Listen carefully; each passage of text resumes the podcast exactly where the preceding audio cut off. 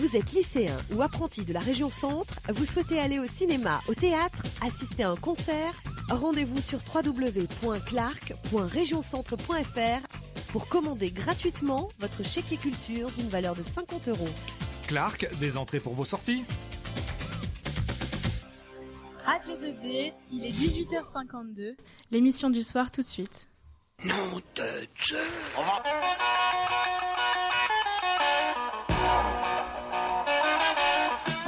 Bonsoir à tous. C'est un plaisir immense de vous retrouver pour cette troisième édition de Retour vers le futur pour un voyage dans le temps, celle qui fait un véritable retour vers le futur.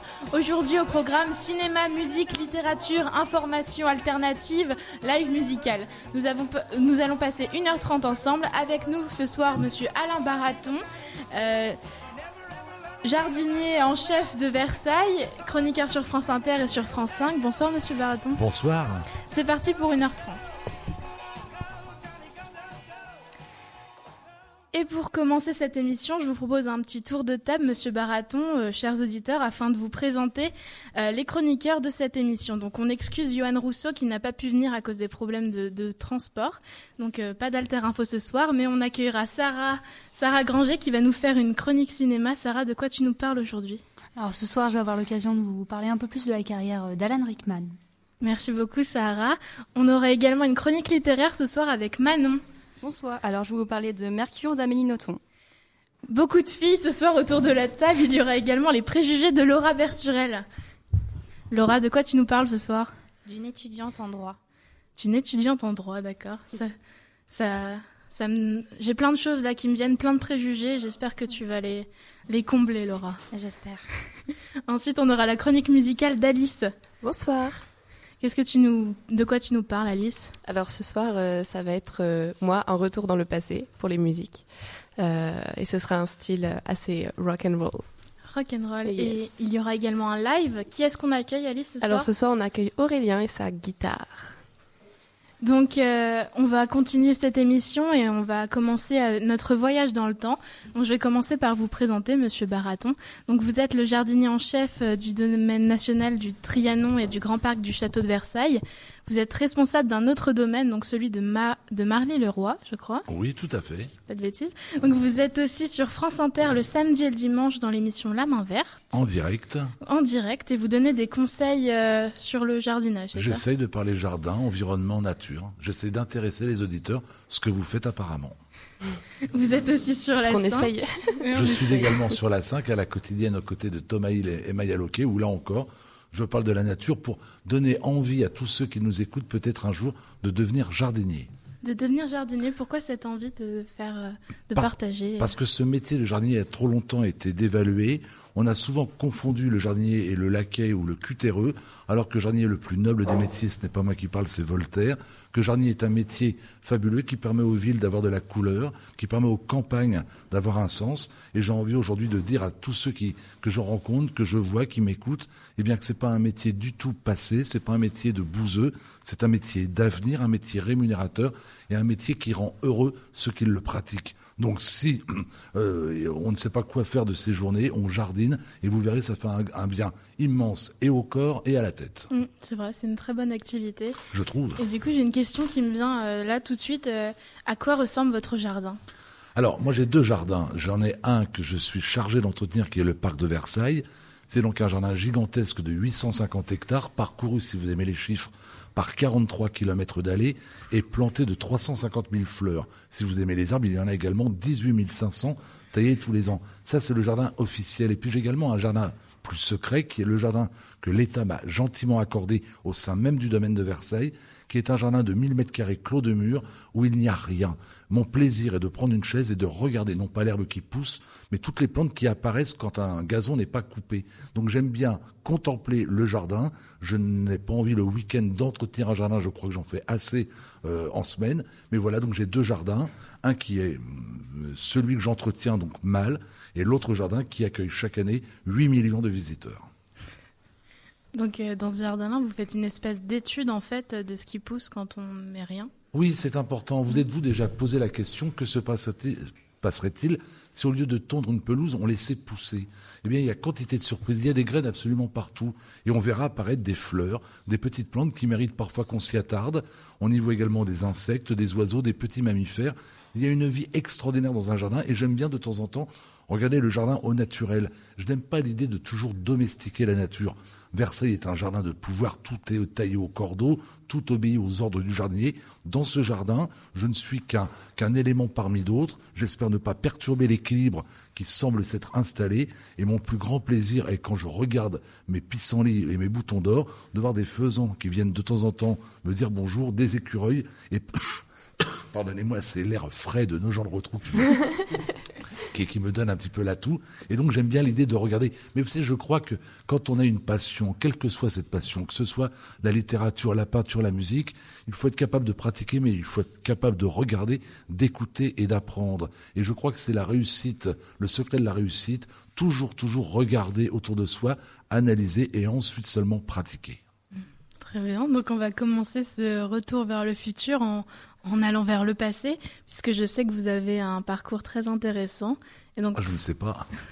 C'est ce qu'on m'a dit. C'est ce que c'est ce que j'ai ouï dire. Donc euh, on va on va on va vérifier du coup. Oui. donc je vais commencer mes phrases par à 17 ans et vous allez les terminer. Oh j'étais mal. Ah oui. à, à, 17 ans j'étais très mal. J'étais pas un gamin très très épanoui parce que j'avais je crois que je ratais tout alors séducteur, de, de, de, absolument épouvantable. Je le dis souvent avec humour, c'est peut-être à cette époque-là, l'année de mes 17 ans, que j'ai commencé à accumuler les râteaux, ce qui a peut-être été l'élément déclencheur de, de mon métier. À 17 ans, je ne savais pas vraiment ce que je voulais faire, mais j'avais une passion qui était la photographie. Mais mes résultats scolaires n'étant pas à la hauteur de l'attente de mes parents, ils m'ont inscrit d'autorité dans une école horticole, trois ans d'internat, trois ans de bagne. Et quand je suis sorti de cette école, j'avais donc 18 ans, j'ai souhaité non pas être jardinier, mais photographe. Mais il y avait un poste de jardinier qui se libérait à Versailles. J'y suis rentré pensant y rester quelques mois, voire quelques petites années. 38 ans après, j'y suis toujours. Autant vous dire que je suis prêt moi aussi du classement monument historique. Du coup, vous avez vécu l'internat comme un bagne oui, parce que c'était un lieu qui était clos, un lieu un petit peu non pas de prison, mais un lieu où on ne peut pas vraiment s'exprimer. Euh, quand on choisit mon métier ou quand on le pratique, on aime la liberté. Et un internat, et c'est normal, obéit à des règles relativement strictes. Il y avait 300 garçons, pas une fille. Euh, les repas étaient toujours communs. Et je veux dire que c'était un lieu qui n'était pas euh, extraordinaire, gay. Et on ne vivait que dans l'attente du vendredi où l'on rentrait chez soi. Mm. Alors autant vous dire que j'aime beaucoup le vendredi, mais que je déteste le dimanche soir. Et encore aujourd'hui, j'ai une sorte de bourdon le dimanche soir absolument terrible. moi aussi. À vous aussi C'est terrible. Ah. ça doit se trouver euh, scientifiquement parce que c'est vraiment quelque chose euh, qui revient chez tout le monde, je pense. Ouais, j'ai l'impression aussi. Cette espèce d'angoisse euh, qu'on peut pas expliquer rationnellement. Si, on, peut l'expliquer, je crois, parce que. Mais on ne sait pas forcément d'où ça vient. Enfin, c'est. Enfin, moi, ça vient de l'internat parce qu'il n'y a pas mm. d'échappatoire à l'internat. Vous êtes tenu de rester. Alors, on est quatre internes autour de la table. donc, je comprends. Alors, moi, j'ai fait avec les garçons. Je ne sais pas comment ça se passe avec les filles. Ah, mais il y a aussi des garçons, mais on n'est pas ensemble. Mais il y a aussi des garçons, donc on se côtoie quand même. Oui, mais vous les croisez. Moi, je ne croisais aucune fille. Oh, c'était dur alors. Bah, vous, imaginez à, 17, ans. Oui, j'imagine. Et du coup, le vendredi, quand vous rentriez chez vous, qu'est-ce que vous faisiez? Bah déjà, je profitais de ma famille. Je suis d'une famille nombreuse de sept enfants. Je profitais également de la première mobilette que je m'étais achetée. Et puis, je profitais de mes amis. Et je profitais également du temps que j'avais pour faire des photographies, car j'adorais vraiment la photographie. Et je faisais également des jardins autour de chez mes parents pour me faire quelques argent de, poche. De poche. C'est peut-être là où j'ai vraiment appris mon métier. Mmh. Et du coup, vous n'avez pas fait de formation spécifique euh Alors j'ai suivi une formation horticole. Je suis rentré à Versailles en qualité de caissier. Je vous ai payé les voitures. On m'a proposé un logement euh, de, de fonction. J'ai accepté immédiatement. Et je suis resté à Versailles euh, uniquement pour le logement. Et puis je n'ai pas voulu rester longtemps sous l'autorité des anciens. Vous savez, quand on a 18, 19 et 20 ans, et vous le savez très bien, tous ceux qui dirigent sont forcément vieux, forcément incompétents, et vous n'avez qu'une envie, c'est de, de, de, de, ne plus être commandé par eux. Donc mon objectif a été de me mettre au-dessus pour ne plus avoir à supporter euh, l'incompétence de ceux qui me commandent. Incompétence, bien évidemment, toute relative. Et ce qui est terrible aujourd'hui, c'est que j'ai 57 ans, pour ne rien vous cacher, et je reçois et j'engage de jeunes collaborateurs. Et quand je vois un jeune garçon une jeune femme de 20 ans qui s'installe dans mon bureau et qui me regarde, il me regarde exactement comme moi, je regardais mon patron à l'époque, ça ne me plaît pas beaucoup. Et du coup, vous faites quelque chose pour les faire euh, redescendre un peu ou pas? Non, pas du tout. Au contraire, je leur rappelle que dans la vie, il faut avoir des envies, il faut avoir des idées, il faut être enthousiaste, il faut avoir des projets. Si on n'a pas de projet, autant s'allonger et attendre de la mort parce que je vois pas l'intérêt. La vie, c'est où la vie est passionnante, c'est quand on est capable de mettre en place justement une idée, de la construire et de la voir se réaliser. Et ensuite, on passe à une autre idée. S'il n'y a pas d'idée de construction, je ne vois pas quel est l'intérêt de notre présence sur Terre. Alors, il y a la construction, mais aussi et surtout la transmission. Quel intérêt y a-t-il à avoir réussi dans un domaine si vous gardez l'information pour vous? J'aime cette idée de communication. Pour ça que j'ai répondu avec vraiment enthousiasme à votre invitation, parce que ce que vous faites maintenant, c'est de la transmission. Mmh. C'est-à-dire que vous êtes en train d'acquérir des notions de communication et vous transmettez c'est une activité très noble et ô combien à encourager. Vous étiez donc euh, caissier euh, quand vous êtes arrivé à Versailles. Comment est-ce que vous êtes devenu jardinier? Alors déjà parce qu'un poste se libérait, je n'étais pas du tout amoureux des bégonias ou des œillets d'Inde et aujourd'hui encore les petites fleurs m'ennuient. C'est pas qu'elles soient moches, mais elles ne me parlent pas. Mais je suis tombé amoureux des arbres.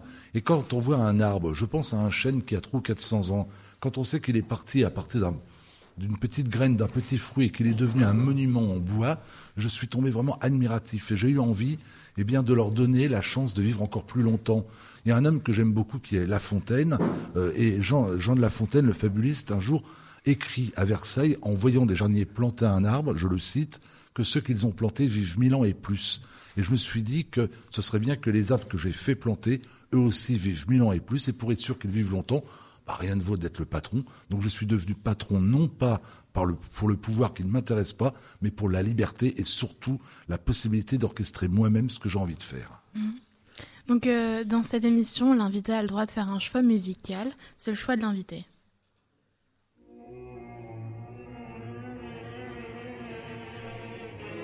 Le choix de l'invité. Monsieur Baraton, vous avez un choix.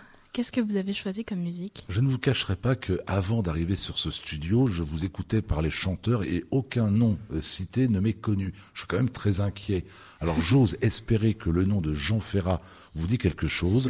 Jean Ferrat. J'ai cité Jean Ferrat lundi voilà. soir. Ah très bien, parce que Jean Ferrat était un artiste absolument fabuleux que j'ai eu la chance de rencontrer. Il a écrit une chanson qui aujourd'hui peut-être plus que jamais a toute sa signification, qui s'appelle Ma France. C'est une magnifique chanson. que j'ai passée.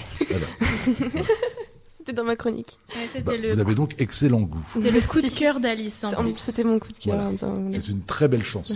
Et par curiosité, quel nom vous avez entendu Vous vous souvenez euh, quand vous êtes venu, vous avez entendu des noms de musique euh, Oui, mais je ne m'en rappelle déjà plus. voilà. Et ça vous a paru éloigné euh, par rapport au style ou les noms euh, parce que vous avez plus l'impression de suivre Non, c'est que je me rends compte que l'on vieillit et qu'on n'a pas finalement les mêmes attaches. Euh, mais je me rappelle également quand j'étais jeune, euh, quand j'avais donc votre âge, qu'il y avait des, noms de groupes rock qui circulaient beaucoup et il fallait absolument les aimer. Et je constate que 30 ans plus tard, ces gens ont totalement disparu. Preuve en est qu'on peut vraiment aimer, mais qu'il y a aussi un phénomène de mode. On adulte certaines personnes qui ne méritent peut-être pas autant d'adoration. Mmh. Bah, Ferrat fait partie du patrimoine culturel de la France. C'est clair, entendu. C'était un très grand monsieur. C'est un homme qui a écrit des, des, des chansons extraordinaires. C'est lui qui a, par exemple, interprété La femme et l'avenir de l'homme. Certains aujourd'hui devraient euh, méditer sur cette phrase. C'est lui également qui a su décrire la montagne avec des mots extraordinaires. Cet homme était engagé politiquement, mais il était objectif dans ses propos. Il avait une voix agréable, une musique sublime. C'était un très grand monsieur de la chanson, même titre que Brel, Brassens, Ferré et, bien d'autres, Barbara. Voilà, c'est quelqu'un qui nous a quittés et j'aurais aimé qu'il y ait davantage de retentissement suite à son décès. On en a parlé bien évidemment, mais de manière un petit peu trop, je trouve, rapide. C'était des gens qui avaient des discours et quand ils parlaient, ils savaient de quoi euh, ils parlaient. Il avait mis Aragon euh, considérablement en, en, en musique. C'était quelqu'un qui a été euh, extraordinaire qui m'a accompagné également euh, souvent dans ma vie, à savoir que j'étais présent à son dernier concert public en ignorant que c'était le dernier, et j'ai eu la chance un jour de passer une journée entière avec lui à Versailles. C'est exactement comme si aujourd'hui vous rencontriez l'un des DJ euh, très à la mode. Moi, c'était Jean Ferrat.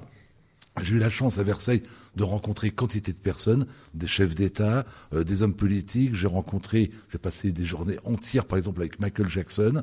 Le seul qui m'a vraiment marqué, c'est Jean Ferrat. D'accord. Donc on l'écoute, Ma Oui. France, Jean Ferrat.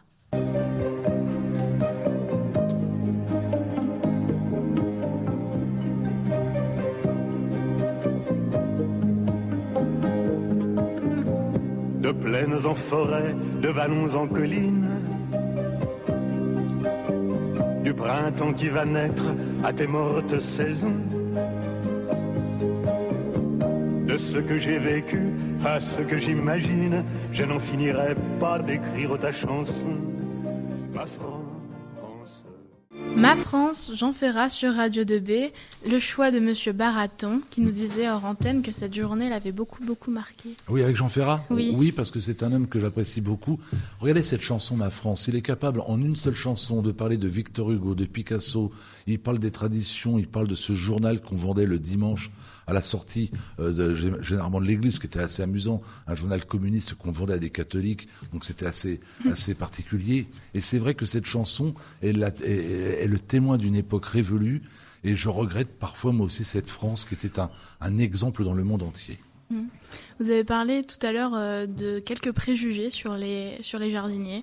Donc euh, est-ce qu'on on va les répéter? Vous avez dit que on se faisait souvent une idée que les jardiniers étaient des bouseux, des Oui, mais encore aujourd'hui. Encore aujourd'hui, je rencontre souvent des élus qui me disent adorer les jardiniers. Vous-même, avez-vous déjà croisé un jardinier dans une- un cocktail le soir à la mairie? On les invite jamais. Peut-être que l'on a peur que leurs chaussures euh, salissent les, les- les tapis précieux, mais il est vrai que le jardinier n'est pas considéré comme il est. Mais même le mot jardinier, le mot jardinier est un très joli mot, mais le féminin, jardinière, ça fait un peu potiche. Et même le, le mot ne me plaît pas beaucoup. Mais il est vrai que le mot jardinier, souvent, eh bien, on le réserve à, à tous ceux qui ont des difficultés à l'école, à ceux dont on ne sait pas quoi faire. En un mot, on a le sentiment que pour être jardinier, il faut avoir raté ses études. C'est en train de changer fort heureusement. Quantité de jeunes se destinent à ce métier et j'aime beaucoup ce métier. Je vous remarquerez que j'emploie le terme jardinier, non pas paysagiste, parce que paysagiste, cela sous-entend qu'on transforme le paysage. Je veux bien, mais installer une haie de au fond d'un jardin, on ne parle pas vraiment de paysage. Et j'aime bien cette notion de jardinier parce que dans le mot jardinier, il y a le mot jardin. Et puis je vous rappelle également que le jardin nous accompagne tout au long de notre vie. Il y a de fortes chances que quand vous êtes né, quand vous êtes né, votre maman a reçu un bouquet de fleurs. Le jour où vous vous mariez, il y a généralement le bouquet de la mariée. Et même pour le départ ultime, généralement vous partez là encore avec des fleurs. Et pour ceux qui croient, il y a souvent un jardin euh, qui, qui nous attend. Dans le domaine des re- religions, quelle qu'elle soit, l'arbre est, est- omniprésent. Il y a dans une euh, religion asiatique, taoïste je crois, un arbre, l'arbre au centre du paradis. C'est l'arbre de la vérité qui ne porte, qui ne prodigue pas d'ombre, parce que l'arbre de la vérité ne peut pas faire d'ombre. J'adore cette, cette image. Donc le monde du jardin est un monde qui nous entoure en permanence, mais il nous entoure peut-être tellement qu'on n'ose pas trop s'y raccrocher et qu'on considère ceux en charge de l'entretien un petit peu comme des mauvais, et je trouve ça un petit peu euh, regrettable. Mhm. Donc Laura ne nous parle pas des jardiniers ce soir, elle nous parle d'une étudiante, c'est les préjugés de Laura Berturel. Préjugés. Merci Roxane de m'avoir aussi bien présenté. Alors, euh, encore une fois, euh, je présente les préjugés et il y en a encore beaucoup. Donc aujourd'hui, l'émission Préjugés vous présente une étudiante en droit venue directement de Tours pour vous, chers auditeurs. Elle s'appelle Anne-Sophie Durand, elle a 19 ans et vous explique comment elle a rejoint les bancs de la fac. Étant donné que le monde du droit est un monde très fermé, j'ai dû demander à mon père, puisqu'évidemment, dans la famille, nous sommes avocats de père en fille. On appelle ça du pistonnage, non? Eh bien, Anne-Sophie Durand n'est pas d'accord avec ça et voilà ce qu'elle vous répond. J'ai envie de leur répondre qu'ils sont tout simplement jaloux. Moi, j'appellerais plus ça du contact. Pardon. On peut, dire, on peut se dire que les études de droit sont compliquées et certains de nos auditeurs souhaitent peut-être s'orienter vers cette filière. C'est pourquoi je lui ai demandé quelle avait été la chose la plus difficile à apprendre. Je vous, pro- je vous propose d'écouter sa réponse. En effet, le code civil est très compliqué, 3000 pages à apprendre quand même. Euh, on pourrait dire que c'est un peu la Bible des étudiants. Mais de toute façon, les Durand sont connus pour avoir une bonne mémoire, donc. Il semblerait qu'apprendre ces 3000 pages prenne énormément de temps. C'est pourquoi on peut facilement deviner que cette jeune fille n'a pas de temps libre. Cependant, dans le doute, je lui ai posé la question. Oui, bien sûr. La loi assure la primauté de la personne, interdit toute atteinte à la dignité de celle-ci et garantit le respect de l'être humain dès le commencement de sa vie. Ah non, elle sait pas répondre cette fille, c'est pas possible. non, pardon, il y a eu un petit problème avec les enregistrements, mais cafouillage technique encore une fois. mais c'est un préjugé. Hein. Voilà, les avocats ils répondent toujours à côté. Euh. Non, mais il vient de nous le cafouillage, je pense. Oui, bref, peu importe. Réponse.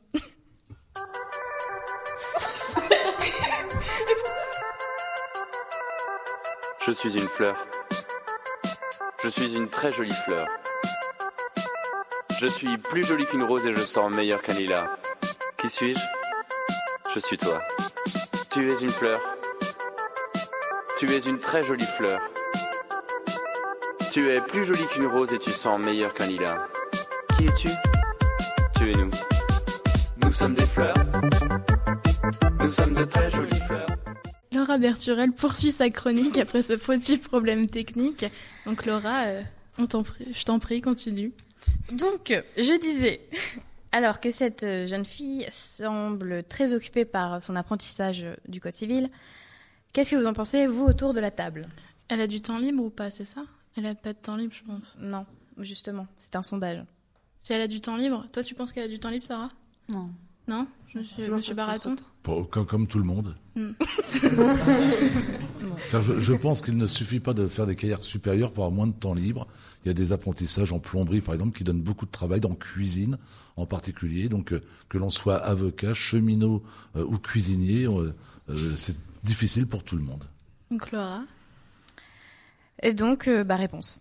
Malheureusement, j'ai très peu de temps libre avec mes études mais j'arrive quand même à pratiquer le tennis, le golf avec mon père le mercredi, du yoga le soir et du vélo le matin, et le week-end un peu d'équitation.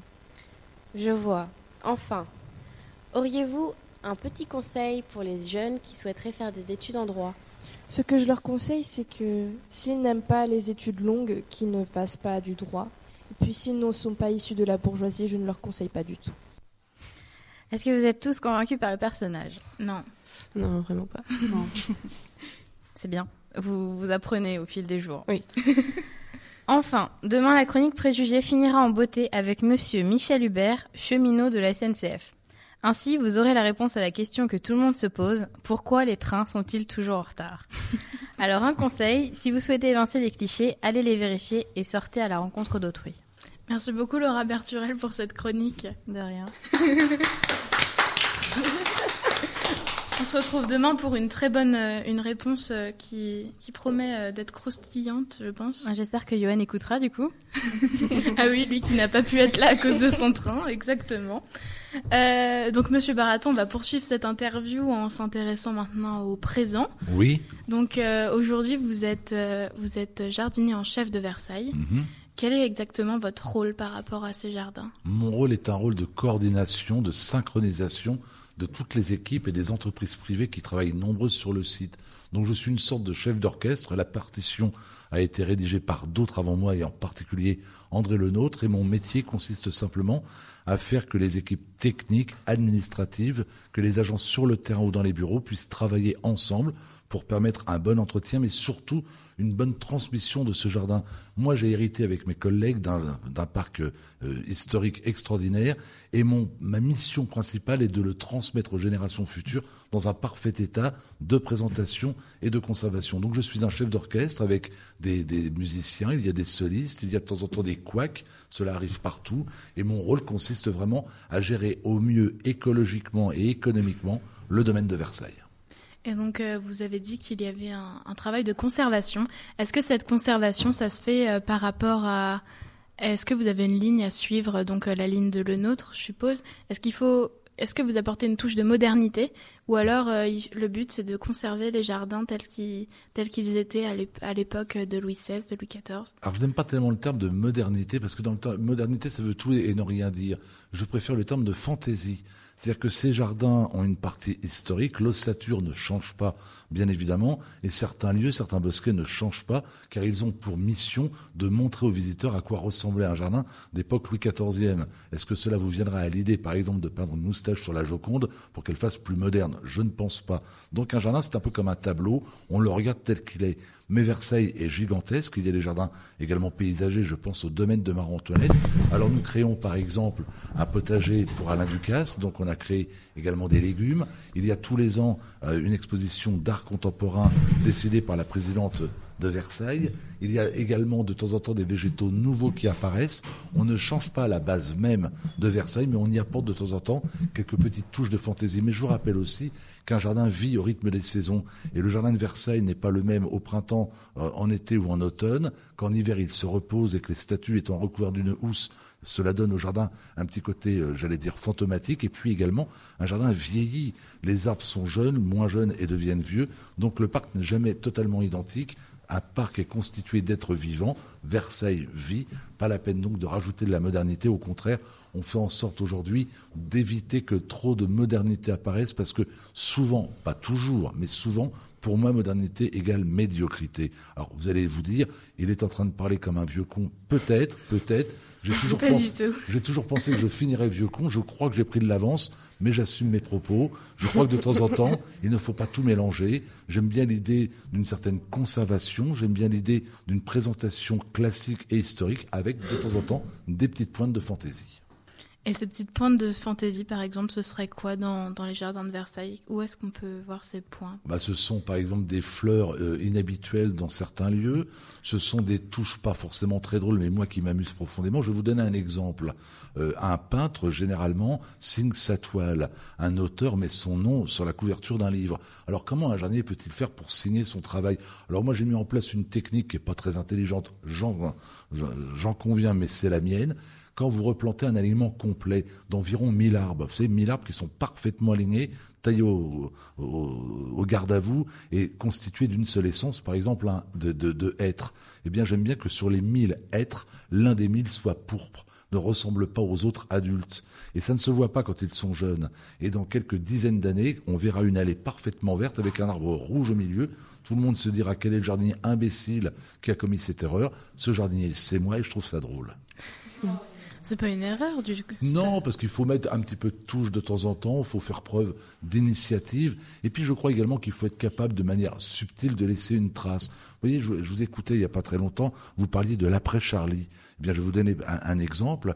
Il y a la fantaisie visible et l'invisible. Le jour des attentats, enfin plutôt le jour anniversaire, le 7 janvier de la date des attentats, j'étais avec quelques collaborateurs de Charlie Hebdo dans le parc. Nous plantions un arbre en hommage aux disparus. Eh bien, il y a un arbre à Versailles dont l'emplacement est tenu secret, sous les racines, avant de le planter. Nous avons mis sous plastique et solidement fixé l'intégrale de la collection Charlie Hebdo, ce qui veut dire que dans deux, trois ou quatre cents ans, peut-être qu'une tempête allait soulever un arbre, le déraciner, et qu'on retrouvera sous terre l'ensemble de la collection de Charlie Hebdo. C'est de la fantaisie, mais c'est de la fantaisie qu'on ne découvrira que dans 400 ans. mais c'est un travail très intéressant, je trouve, qui me fait, qui me fait penser à l'art contemporain, bizarrement. Enfin, parce que c'est le genre d'action qu'on retrouve euh, de laisser une trace, mais de façon subtile, comme vous le dites. Oui, et de façon pas prétentieuse. Vous savez, quand on est dans un arbre déjà, euh, quand, on, quand on vit à Versailles, euh, il n'y en a que pour Louis XIV, le roi Soleil, les autres ont du mal déjà à faire leur place. Alors quand vous êtes jardinier, que quelques centaines d'années après, il ne faut pas rêver. Je n'ai pas, mon nom restera jamais gravé dans le marbre à Versailles et euh, je ne le souhaite pas, de toute façon ce n'est même pas à l'ordre du jour, mais j'aime bien l'idée effectivement de tous ces monuments anonymes. Quand vous vous promenez à Versailles, dites-vous bien que tous les arbres plantés sans aucune exception rendent hommage aux jardiniers qui l'ont planté. Ils sont nombreux, des centaines, des milliers depuis que le domaine existe. C'est George Washington, le président américain, qui disait autrefois qu'au lieu de diriger des monuments à sa, gloire, on devrait planter des arbres. Ben, nous, c'est ce que nous faisons en permanence à Versailles. Alors on plante des arbres en l'honneur d'une personne disparue trop tôt, en l'honneur d'une naissance, en l'honneur d'un homme d'État important. J'aime cette idée que derrière les arbres, il y ait le souvenir d'un être cher. Mmh. Oui, c'est une très belle idée.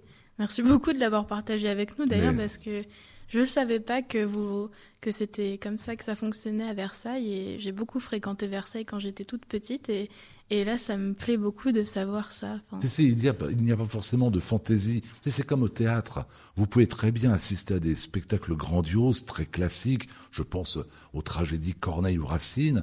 Et il peut pourtant y avoir, lors de l'organisation, lors du montage du spectacle, quantité d'humour, même de fou rire. Donc Versailles n'est pas figé. Les gens qui y travaillent ont tous les âges, viennent de tous les horizons. Il y a de temps en temps de, de franches parties euh, de rigolade. On s'amuse de temps en temps à mettre des plantes qui ne sont pas du tout historiques, simplement pour de temps en temps contrarier André Le Nôtre, que nous n'aimons pas toujours. De temps en temps, on vénère ce grand homme, de temps en temps, on le déteste. Voilà. Donc c'est ça, Versailles. C'est un lieu également où de temps en temps, on peut s'amuser, euh, on peut rêver. Euh, je vais vous donner un exemple concret. Nous avons créé, il y a un an, un potager. Ce potager alimente aujourd'hui le restaurant, euh, le Plaza Athénée, qui est quand même un très grand restaurant. Eh bien, nous avons produit à Versailles de la bonote de, de Noirmoutier. La bonote de Noirmoutier est une pomme de terre qui ne se produit que sur l'île de Noirmoutier. Eh bien, nous, en collaboration avec cette île, nous en avons produit en faisant venir de, de, de, la terre de Noirmoutier, du sable de Noirmoutier et des algues de Noirmoutier. On a donc été capable de produire à Versailles des pommes de terre qui ne vivent qu'à Noirmoutier. C'est pas grand chose, c'est un clin d'œil, mais je trouve ça assez amusant. Donc ça, c'est des initiatives euh, auxquelles vous participez. Et mhm. ma question, ça va être est-ce que vous est-ce que vous êtes sur le terrain encore aujourd'hui tous les jours euh, Est-ce que vous participez euh, tous les jours à la mise en place des jardins, à l'entretien? C'est assez amusant cette question. vous n'êtes pas la première à me la poser. On a dû me la poser à peu près 15 ou 20 000 fois. quand on rencontre le docteur Patrick Peloux, le médecin urgentiste attaché à Charlie Hebdo, à lui aussi on, on demande s'il est encore aux soins ou dans une ambulance. Eh bien oui. Donc je suis tous les jours sur le terrain déjà parce que j'ai la chance dans le parc et parce que c'est mon métier. Donc je suis tous les jours sur le terrain. Malheureusement, je ne jardine plus moi-même parce que ce n'est plus, je n'ai plus le temps, ce n'est pas mon rôle. Et puis euh, euh, d'autres le font beaucoup mieux que moi. Mais effectivement, je supervise. Je suis un homme de terrain. Je suis un vrai jardinier. Je peux vous parler ramassage de feuilles, greffage, bouturage, sans aucun problème. Simplement aujourd'hui, mon rôle est plutôt administratif, mais je suis sur le terrain tous les jours. Et il n'y a pas un arbre de plante à Versailles sans que j'aille le saluer. J'aime bien les arbres. Et j'imagine plus tard mes arrière-petits-enfants, je suis déjà grand-père, mais j'aimerais bien que plus tard, donc 50, 100 ans, un de mes petits-fils ou petites-filles aille s'asseoir au pied d'un arbre et dise peut-être à son fiancé, c'est mon, c'est papy qui l'a planté. J'aime bien cette idée de transmission anonyme. Vous savez, moi, je, vis à Versailles depuis longtemps. Je suis rentré en 76. Imaginez qu'en 76, j'ai vu des jeunes euh, amoureux, mais tout jeunes, sortir en courant d'un bosquet, certainement après avoir fauté. J'ai vu ce même couple quelques années plus tard dans les allées du parc poussant un landau. J'ai vu ce bébé dans le landau devenir un jeune homme ou une jeune femme. Et aujourd'hui encore, je vois des gamins sortir d'un bosquet en courant alors que j'avais déjà vu leurs parents faire la même chose. C'est ça un parc, c'est un lieu de vie, c'est un lieu de, de, de, transmission et c'est aussi un lieu de fantaisie. C'est pas parce que Versailles est consacré au roi, aux reines, euh, à la culture française que l'on a, on doit le regarder de manière triste également. C'est un lieu de vie, un lieu de fantaisie, un lieu, un c'est un spectacle permanent. Il y a des spectacles à Versailles. Il y a de l'opéra. Il y a aussi des grands groupes. Pink Floyd. Je ne sais pas si ça vous dit quelque chose. Bon, mais je ne sais plus, j'hésite. Mais euh, Pink Floyd a, a, donné deux concerts à Versailles il y a quelques années. Euh, j'ai vu également euh, sur la pièce de Les Suisses Tina Turner qui était venue chanter. Donc c'est ça Versailles. C'est un lieu contemporain, un lieu moderne, mais également un lieu passé, comme quoi les trois périodes peuvent parfaitement se mêler, le passé, le présent et l'avenir. Mm. On va maintenant passer à la chronique littéraire de Manon, qui va nous parler de Amélie Nothomb, je pense. Alors je vais vous présenter Mercure ce soir. Donc euh, Amélie Nothomb est née en 1967 à Kobe, au Japon. Cela l'a profondément marquée au point où elle parle couramment le japonais. Elle est d'ailleurs devenue interprète. Par la suite, elle a voyagé dans différents pays, comme les États-Unis, le Laos, le Bengale, etc., jusqu'à ses 17 ans où elle a commencé à écrire. C'est en 1992 qu'elle se fait connaître avec son livre Hygiène de l'assassin. Elle enchaîne depuis les succès avec plus d'une vingtaine de publications. Elle a pris pour habitude de publier un livre par an en septembre depuis 18 ans.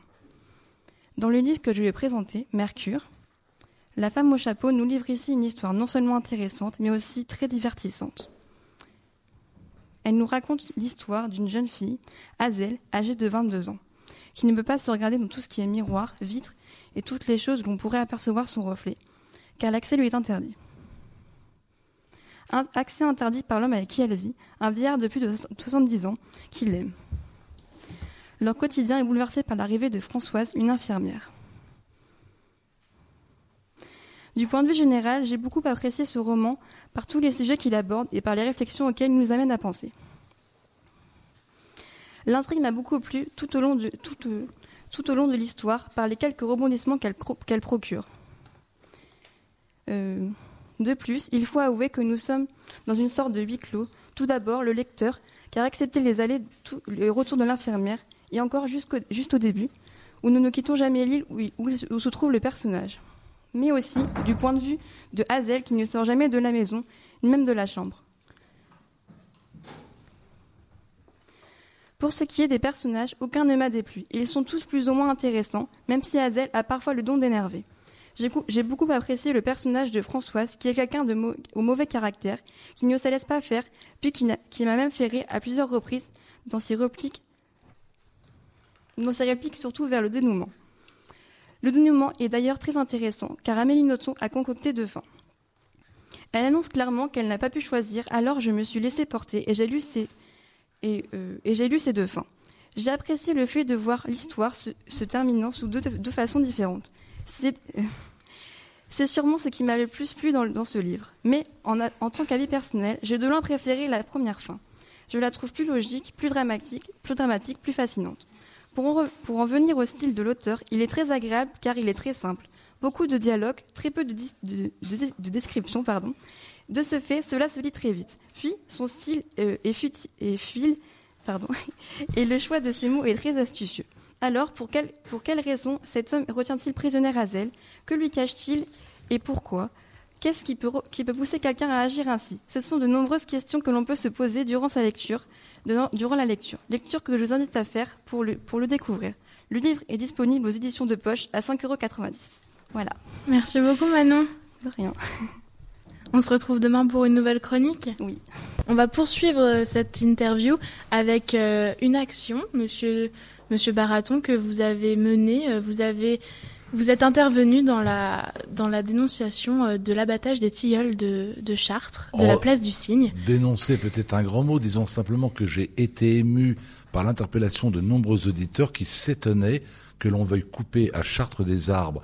Et j'avais lu dans la presse une interview d'une adjointe à la mairie en charge de l'urbanisme qui donnait quelques explications qui me paraissaient quelque peu étranges. J'ai donc fait simplement un petit peu d'humour et je me suis permis de donner quelques conseils de jardin. J'en ai profité pour rappeler que les arbres étaient des êtres vivants et qu'il fallait arrêter de les couper pour tout et pour n'importe quoi et certainement pas pour satisfaire l'ego démesuré euh, de certains maires. Là, je ne parle pas du maire de Chartres, je parle en règle générale.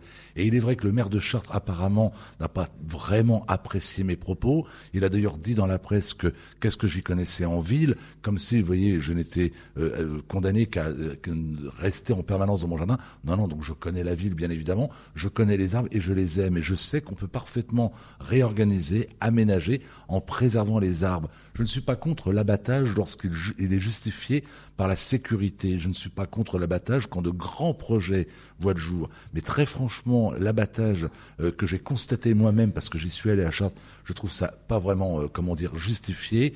Quant au maire de Chartres qui a eu des propos envers moi, pas forcément très élégant. J'aimerais rappeler, euh, non pas seulement au maire de Chartres, mais à quantité d'élus, que les élus sont supposés nous représenter. Je trouve assez étonnant aujourd'hui que des élus nous donnent des leçons. Ils sont les représentants du peuple, ce sont nos obligés. Ce qui veut dire que nous ne sommes pas, nous, tenus de faire ce qu'ils nous disent, mais eux sont tenus de faire ce que nous, nous souhaitons. Je crois qu'il ne faut pas donc inverser les choses. Et j'ai été surpris qu'effectivement, on continue de couper des arbres à Chartres ou ailleurs. Je trouve ça désolant. Je n'aime pas l'idée également de, on parlait tout à l'heure de modernité. Euh, je, je ne dis pas que l'arbre, la place de l'arbre est dans la ville. On peut peut-être se poser la question, mais je pense que lorsque l'arbre est déjà en place, eh bien, on doit tout faire pour le protéger. Vous savez, quantité de gamins ont pour seul décor un arbre. Quand vous avez lu, par exemple, le journal d'Anne Frank, quand elle vit cloisonnée dans sa petite chambre à Amsterdam, le seul témoin vivant qui lui parle, entre guillemets, c'est un vieux marronnier. Les arbres sont des éléments euh, indispensables à notre équilibre.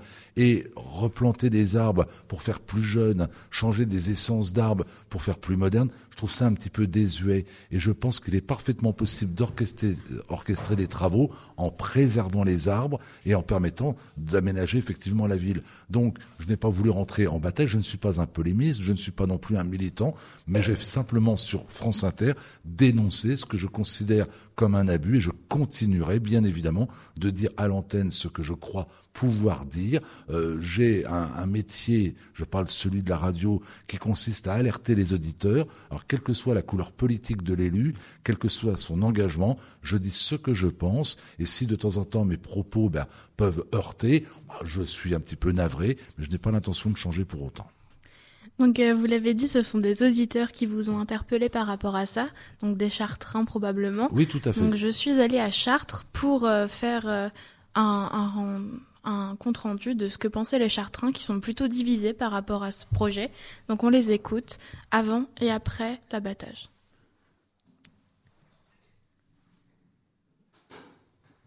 Radio 2B sur 101 FM et jeuneaucentre.fr. Vous êtes lycéen ou apprenti de la région Centre, vous souhaitez aller au cinéma, au théâtre, assister à un concert Rendez-vous sur www.clark.regioncentre.fr pour commander gratuitement votre chéquier culture d'une valeur de 50 euros. Clark, des entrées pour vos sorties Reportage à Chartres sur la place des Cygnes avant et après l'abattage des tilleuls. Le même des tilleuls de la place du Cygne, j'ai décidé, le 23 décembre, d'aller sur la place du Cygne demander leur avis aux Chartrains. Vous êtes au courant qu'ils veulent abattre les arbres sur cette place Oui, j'ai entendu parler de ça. Ouais. Qu'est-ce que vous en pensez euh, Moi, je suis pas d'accord. Je trouve pas qu'on devrait abattre des arbres, déjà tout court. Et euh, surtout ceux-là, parce que bah, on est né ici. Enfin, perso, moi, je suis né là et ça me ferait du mal qu'ils les coupent. Ouais. Franchement. Vous imaginez pas la place sans les arbres Non. Ce serait bizarre, ce serait vide, ce serait moche. Ce serait pas Chartres. voilà, c'est tout. Alors je pense que en ce qui me concerne, euh, le maire de Chartres, Jean-Pierre Gorge, qui est maire depuis euh, deux ou trois mandats, trois mandats je crois, fait beaucoup de choses pour la ville. Donc je connais bien, je connais bien parce que je suis joueur au FC Chartres et il vient souvent nous voir également. Et, euh, et donc en l'occurrence, je pense qu'il faut euh, rénover la ville tout en gardant l'aspect historique de la ville. C'est ce qu'il a fait depuis son mandat. Et je pense que l'abattage des arbres devient euh, essentiel dans la rénovation du quartier de la place du Cygne, justement. Donc pour moi, c'est important. Il va replanter. Il y a d'autres plantations qui, sont, euh, vont être faites, qui vont remplacer ces arbres-là.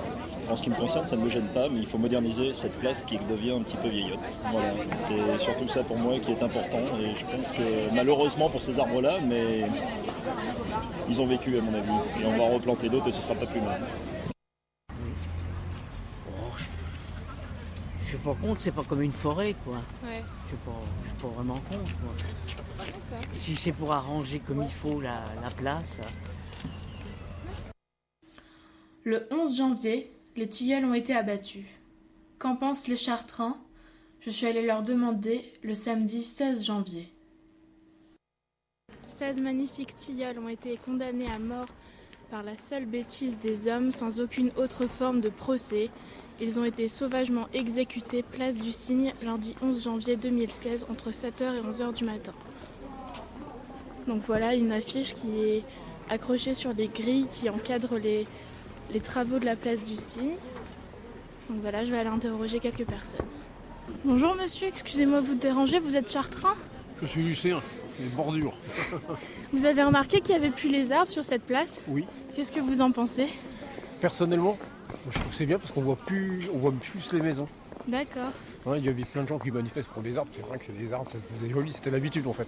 Oui. Et le, moi j'ai dans le coin là avant, et, le, et je trouve que c'est bien, on voit les maisons qu'on voyait pas avant. Ça, déco, ça, le décor est plus, plus libre en fait. Mais bon, c'est vrai que c'est le, pour ça c'est un point de vue des habitants du coin ou de.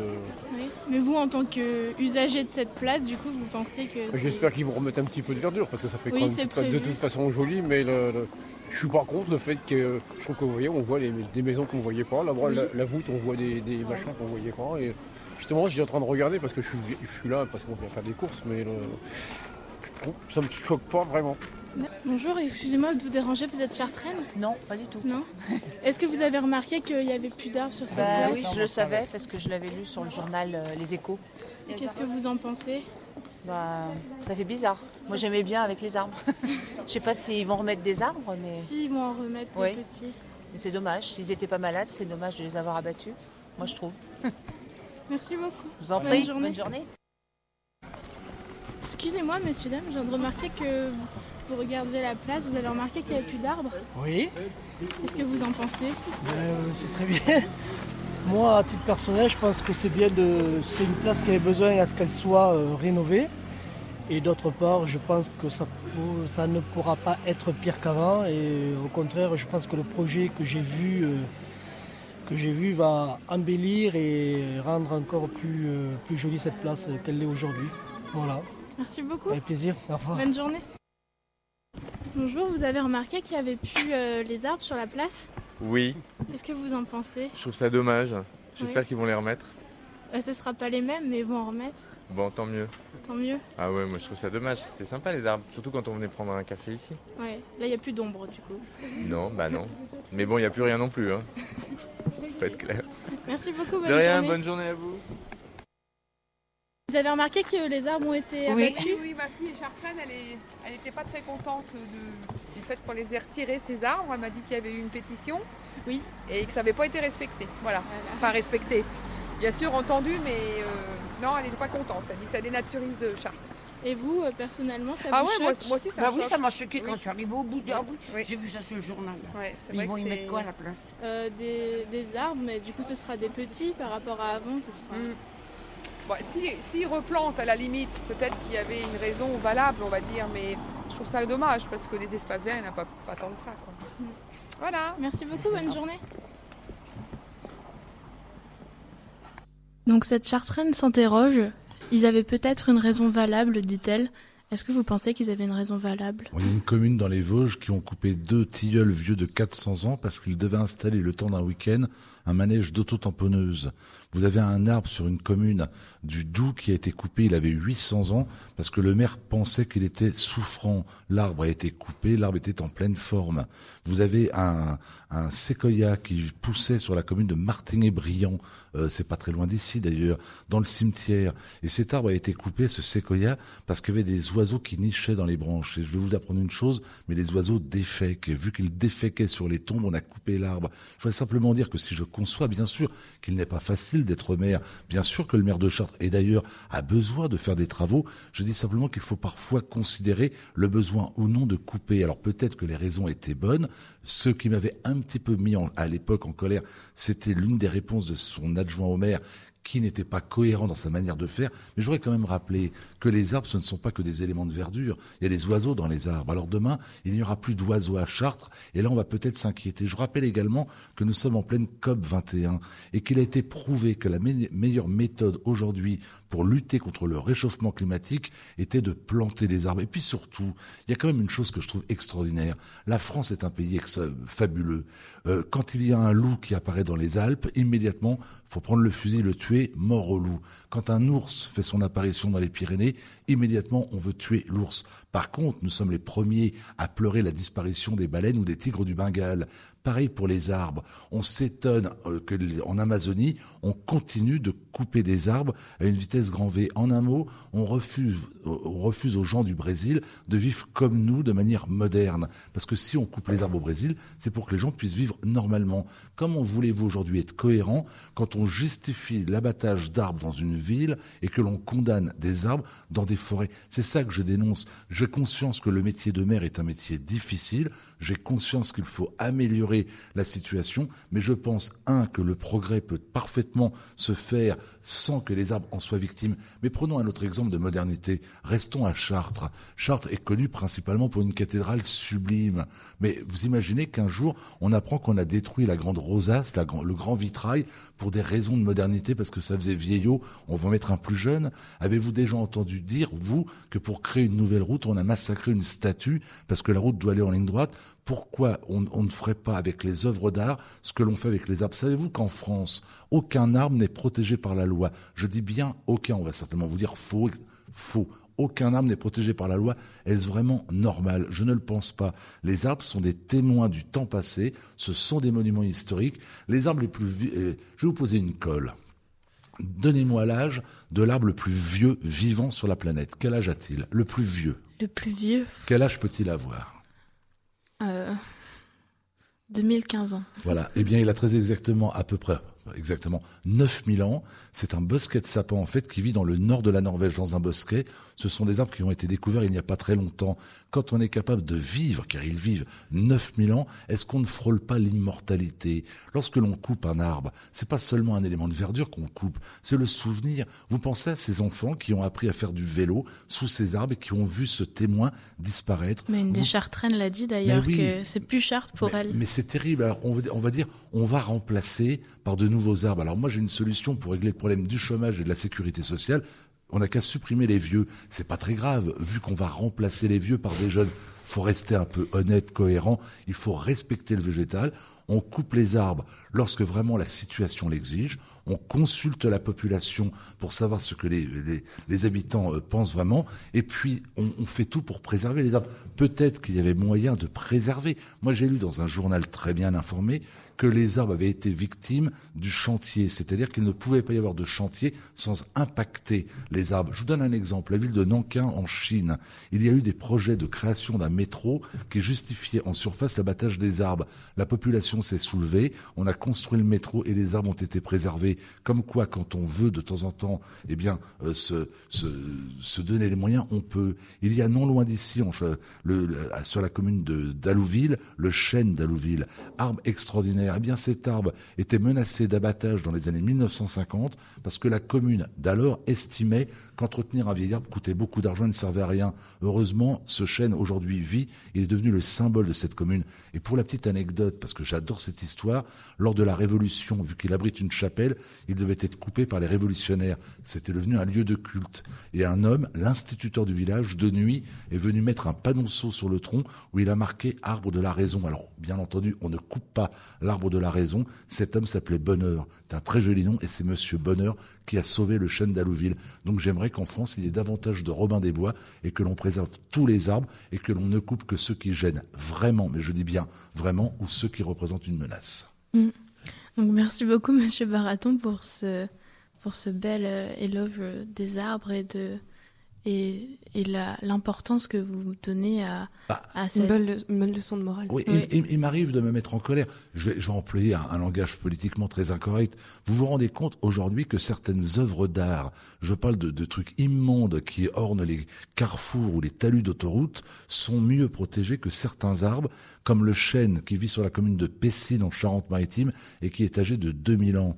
Savez-vous qu'il y a sur la commune de Roquebrune-Cap-Martin dans le sud un olivier qui est âgé de 2200 ans. Cet arbre a connu les Romains, il a connu les Gaulois, cet arbre a connu quantité d'événements, il est en droit d'être respecté, d'être aimé, d'être contemplé. Et puis un arbre, je le disais, c'est important, l'arbre permet la circulation de l'eau dans le sol et permet aussi à la France d'avoir le climat qu'il a. Ce n'est pas parce qu'il pleut sur une forêt, c'est pas parce qu'il y a de l'eau sur une forêt qu'il y a des arbres, c'est parce qu'il y a de l'arbre des arbres qu'il pleut. C'est ce qu'on appelle l'évapotranspiration. Si demain vous plantez des arbres dans le Sahara, il pleuvra sur le Sahara. Et le fait aujourd'hui de, de, supprimer les arbres, eh bien nous perturbons considérablement eh bien euh, l'ensemble de la de la météo, de la, du climat, de la biodiversité, et on va droit à la catastrophe. Chartres est une ville située au milieu de la Beauce.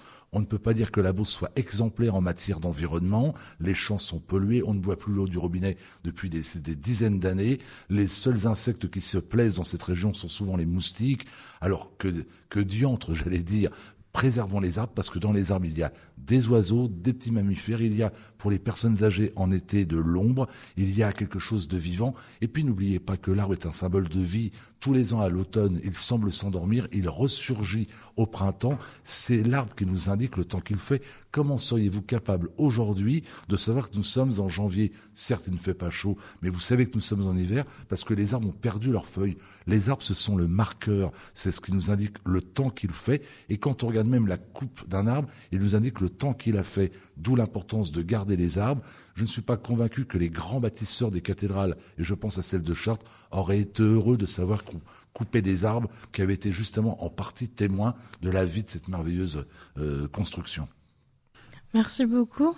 On va maintenant passer au quart d'heure musical d'Alice Saint-Père et sa chronique Ça c'est du rock.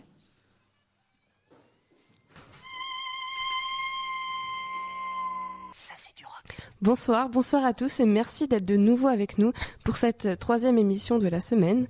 Et comme chaque soir, je vous invite à tendre l'oreille pour découvrir mon monde, c'est-à-dire ma chronique musicale Ça c'est du rock. Tonight, mercredi 20 janvier 2016, je vais vous faire bondir dans le passé, ce qui est paradoxal en vue du titre de notre émission.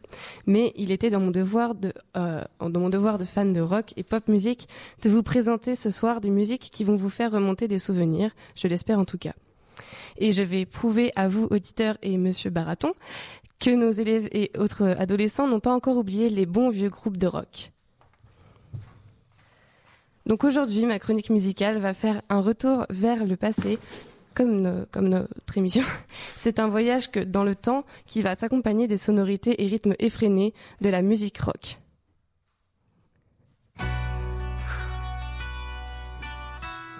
C'est avec la plus célèbre des ballades que je, commence ma que je commence ma chronique afin de rendre un hommage à son compositeur et interprète Glenn Frey, qui est décédé hier à l'âge de 67 ans. Il était le fondateur du groupe The Eagles, qui a formé en 1970 dans la Cité des Anges sous le soleil californien. Le groupe est composé de quatre membres qui sont tous chanteurs et qui jouent divers, divers instruments, chacun entre la batterie, la guitare, la basse, le banjo ou encore le piano. Leur premier album, euh, le premier album du groupe sort en 1972 sous le titre The Eagles.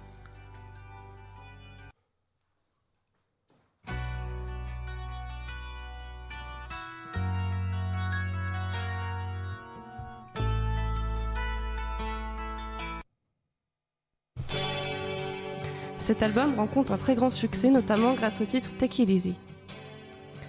Mais c'est sans aucun doute leur cinquième opus nommé Hotel California qui rencontre le plus grand succès et qui est reconnu comme le plus célèbre de leur album grâce à la chanson éponyme que vous venez de tout juste d'entendre. Seulement, après quelques tensions, le groupe décide de se séparer en 1980 avant de se réconcilier et reformer le groupe en 1994, soit 14 ans après, après la séparation du groupe car celui-ci fait toujours parler de lui grâce à son titre phare Hotel California.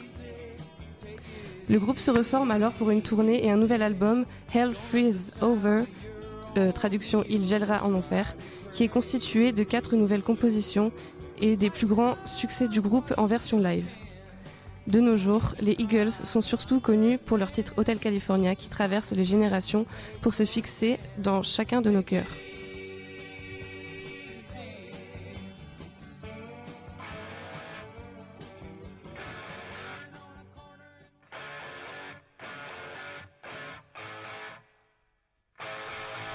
Vous avez sûrement reconnu ce groupe entre deux mouvements de tête, ACDC et le groupe pionnier du, du hard rock et du heavy metal. Formé en 1973 à Sydney par les frères Young, le groupe est continuellement composé de cinq membres, même si la liste des anciens s'allonge d'année en année, je trouve.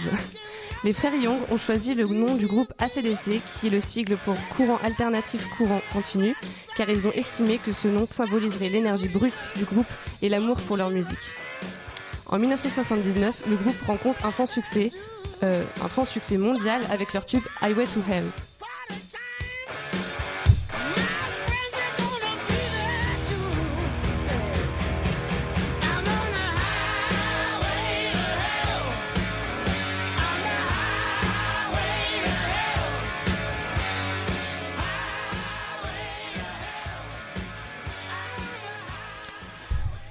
Mais un drame se produit en février 1980. Le chanteur et coparolier Bon Scott meurt noyé dans ses propres vomissements après une nuit de forte consommation d'alcool.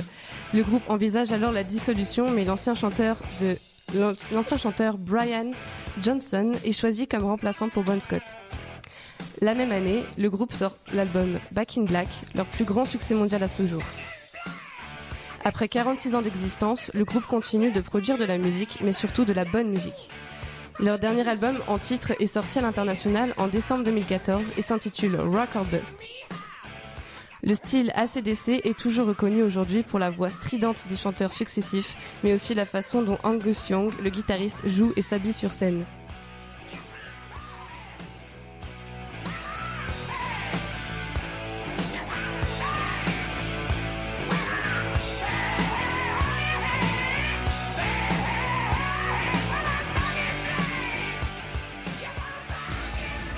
L'influence du hard rock traverse le monde entier et n'oublie pas de s'arrêter dans l'Hexagone.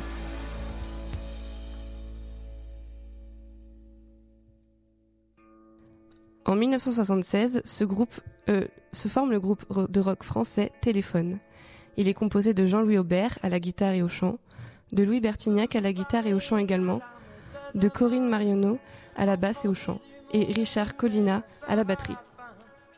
Le groupe connaît un énorme succès dès ses débuts avec plusieurs tubes et des tournées très populaires, mais aussi du fait que c'est l'un des seuls groupes français à s'exporter à l'étranger. Le, le, single emblématique de l'album est la, la bombe humaine exprime bien l'angoisse du nucléaire et de la guerre froide tout autant que la nécessité de prendre en main son destin.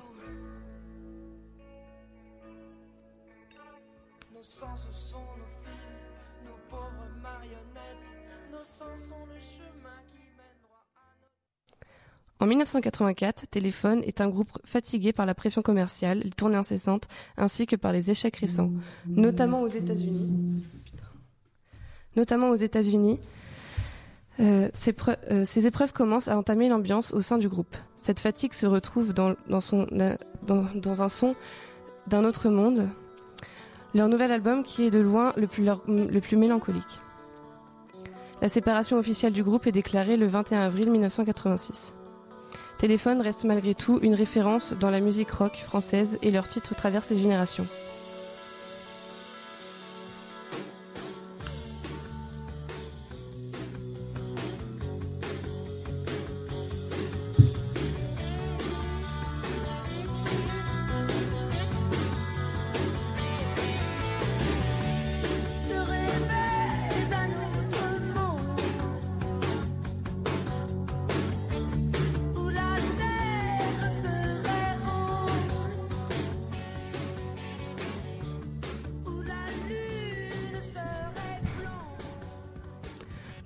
Irlandais formé en 1976 à Dublin, U2 est composé de Bono au chant et à la guitare, The Age à la guitare et au piano et au chant, Adam Clayton à la basse et Larry Mullen Jr. à la, batterie.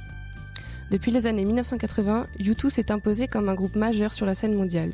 On lui doit notamment les singles Sunday Bloody Sunday, New Year's Day, Pride, With or Without You que vous êtes en train d'écouter, Where the Street Has Are No Name ou encore Beautiful Day, qui sont un exemple de succès planétaire du groupe. Jusqu'à aujourd'hui, U2 a su rester un groupe fidèle à son style et à ses fans qui sont toujours présents à chaque nouvel album. Ils partagent également des valeurs qui sont appréciables et s'engagent même dans des missions humanitaires. Ils, ils ont rendu hommage aux victimes des attentats de novembre lors d'un de leurs concerts à Paris, une semaine après les faits.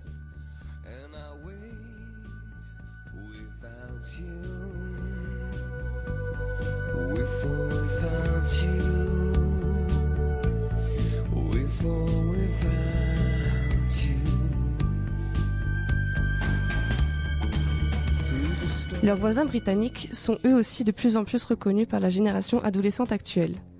The Police est un groupe de rock et de post-punk formé en 1977 à Londres par Stuart Copeland à la batterie, Sting au chant et à la basse euh, Henri Padovani à la guitare. Ils plaisent à un large public car ils mélangent les styles musicaux qu'ils interprètent entre rock, jazz, punk et reggae.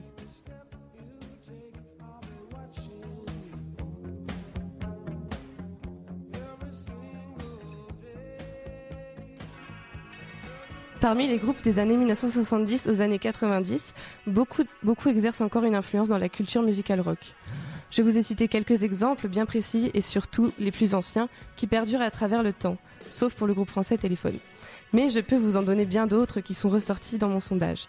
On peut compter bien évidemment le groupe d'heavy metal Metallica qui nous enchante à chacune de leurs compositions par une introduction musicale transportante par le son des magnifiques guitares.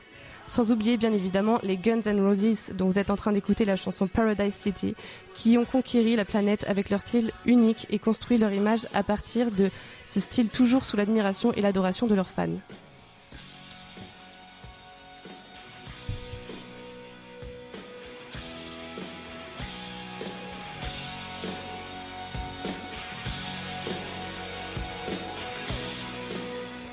Autre groupe de rock français que l'on peut retenir est bien sûr Indochine, qui, je suis, certaine, en a fait bouger plus d'un d'entre vous lors des soirées à thème ou encore des anniversaires et des mariages.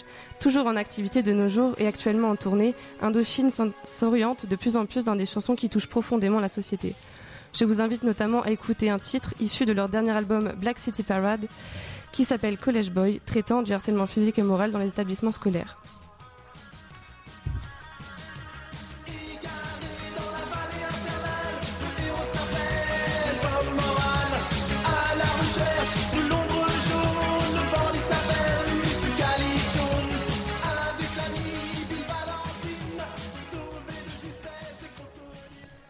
D'après mon sondage, le groupe qui apparaît comme le plus populaire encore aujourd'hui n'est autre que Nirvana, qui a été formé en 1987 dans l'État de Washington à Aberdeen par Kurt Cobain, le chanteur et guitariste connu de tous, et le bassiste Chris Novoselic.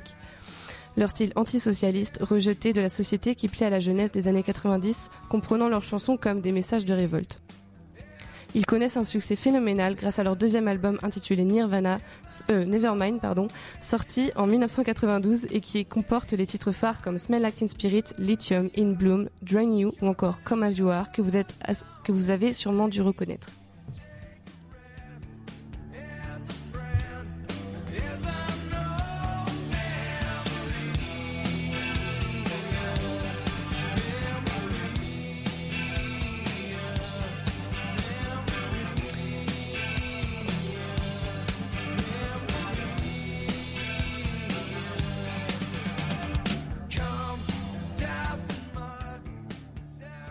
Enfin, j'aimerais vous partager une musique de mon groupe préféré qui fait du rock alternatif, que j'ai découvert il y a maintenant plusieurs années et dont je ne peux pas me passer. J'ai dit hier que si je n'avais qu'un seul album de musique à sauver à la fin du monde, ce serait Californication. Je vous l'avez deviné, il s'agit bien des Red Hot Chili Peppers, qui, je trouve, ont réussi à se souder une place au sein d'une popularité à l'échelle mondiale, qui, tout en restant simple, mais quand même déjanté sur scène, je vous assure, ça vaut le détour. Ils ont eu une évolution depuis leur création en 1983 qui est impressionnante et inspirante. Je vous laisse donc avec leur titre Other Side, extrait de leur fameux, album au succès mondial de 1999, Californication.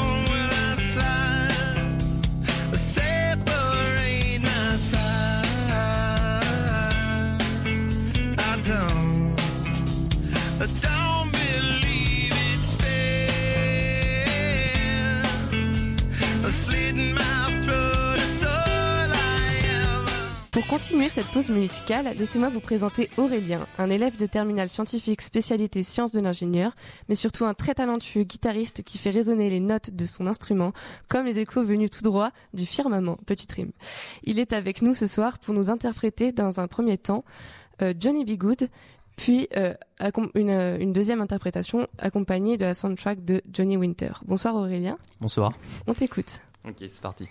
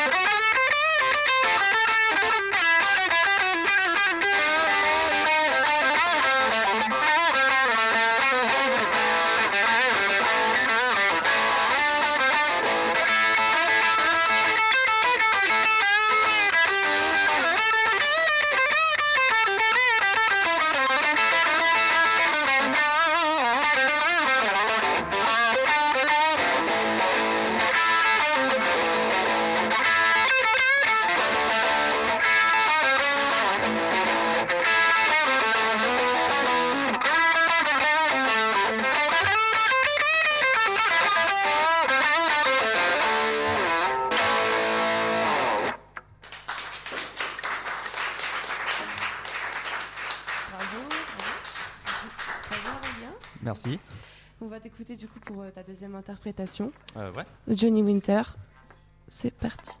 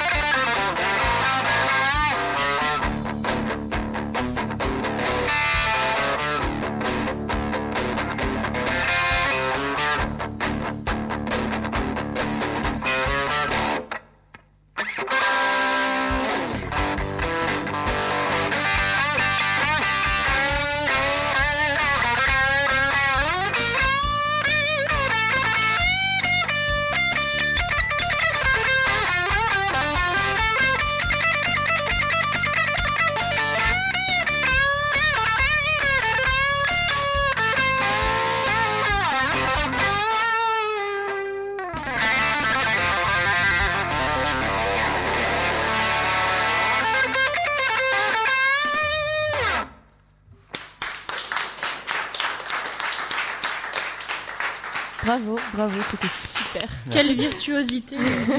Quel talent, franchement. Donc Aurélien, je vais te poser juste quelques petites questions par rapport à la musique, justement. Euh, depuis combien de temps est-ce que tu fais de la guitare? Euh, là, c'est ma cinquième année.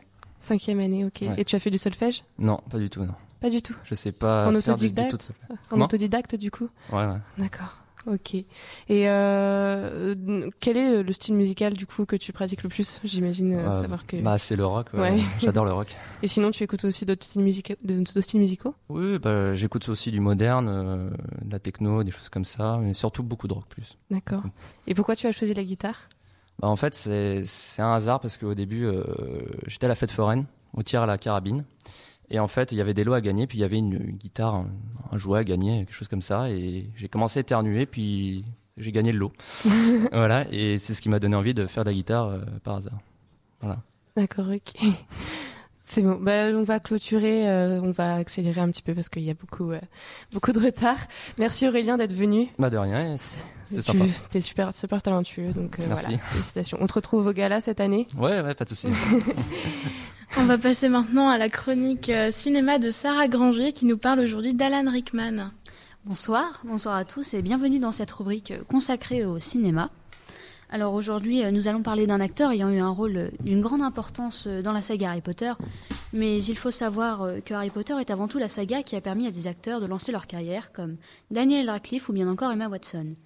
Mais cette saga a également mis en avant de grands acteurs avec une carrière déjà bien construite comme Maggie Smith dans le rôle du professeur McGonagall, Elena Bonham Carter qui interprète Bellatrix Lestrange ou bien encore Gary Oldman qui incarne Sirius Black mais également Alan Rickman qui interprète le personnage à double facette, le professeur Severus Rogue, et qui, comme vous l'avez sûrement compris, sera le sujet de notre rubrique suite à son récent décès.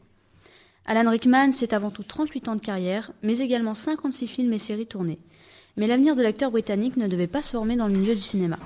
En effet, celui-ci avait comme intérêt de se lancer dans une carrière de graphiste, malgré son intérêt précoce de s'engager dans l'art dramatique. Mais après plusieurs conseils de la part de ses professeurs, il choisit donc d'intégrer une formation dans le milieu de l'art dramatique à 26 ans.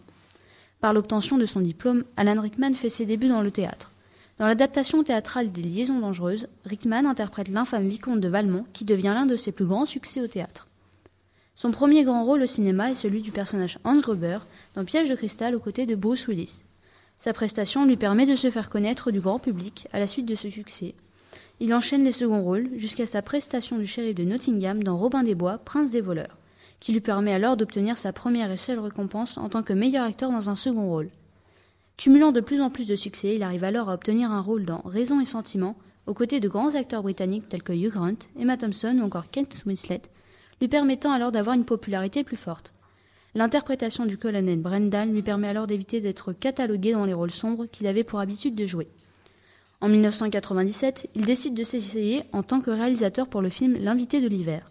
C'est alors que dans les années 2000, Alan Rickman obtient son rôle le plus célèbre de sa carrière, c'est évidemment celui de Severus Roy. C'était en réalité le premier choix de J.K. Rowling pour le personnage qui nous effrayait tout au long de la saga et qui a su nous attendrir au dernier instant. Mais malgré son succès, Rickman ne renonce pas pour autant au théâtre et continue à obtenir des rôles toujours appréciés. C'est en 2007 qu'il a alors la chance de collaborer avec le réalisateur Tim Burton pour son long métrage Sweeney Todd, le diabolique barbier de Fleet Street. Il a la suite l'occasion de retrouver le réalisateur en 2009 pour Alice au Pays des Merveilles, à qui il prête sa voix pour Absolem. C'est en 2014 que Rickman réalise son second film de nouveau aux côtés de Kate Winslet dans Les Jardins du Roi.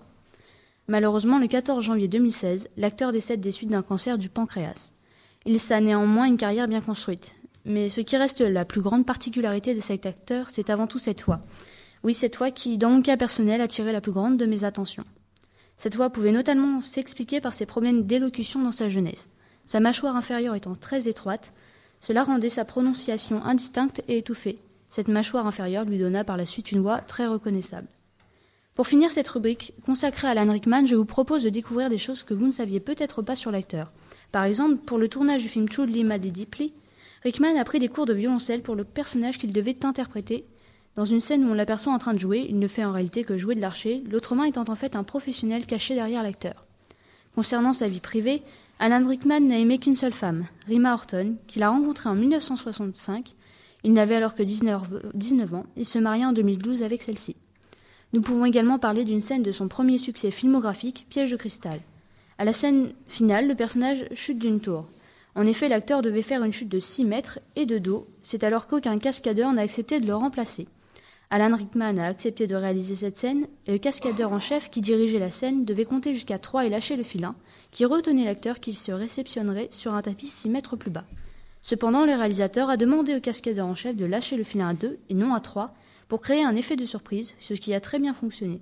Dans le film, l'expression stupéfaite du personnage Hans Gruber lors de la chute est la vraie réaction d'Alan Rickman, qui ne s'attendait pas à un coup pareil. C'est ainsi sur des drôles de faits que nous nous quittons. Je vous remercie de votre attention.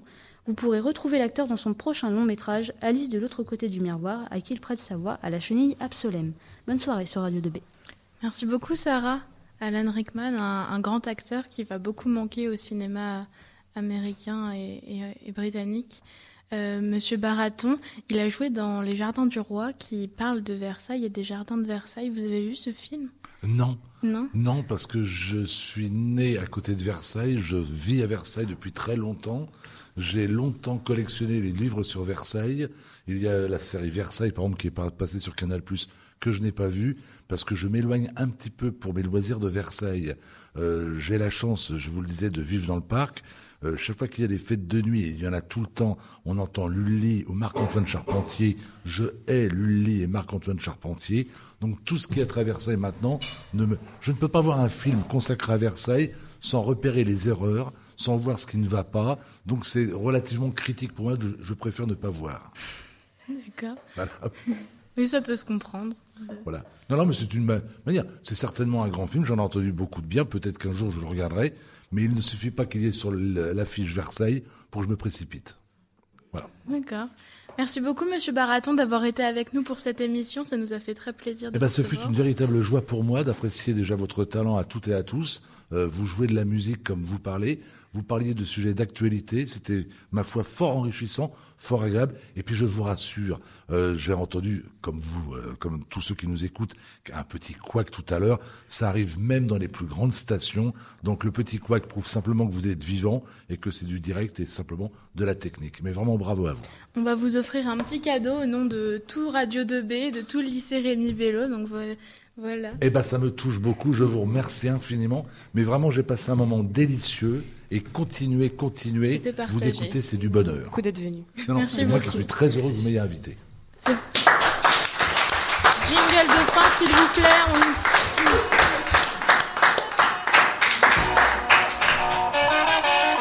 Merci à notre invité Monsieur Baraton, merci aux chroniqueurs de cette émission, merci aux techniciens qui ont géré tout l'univers sonore de l'émission.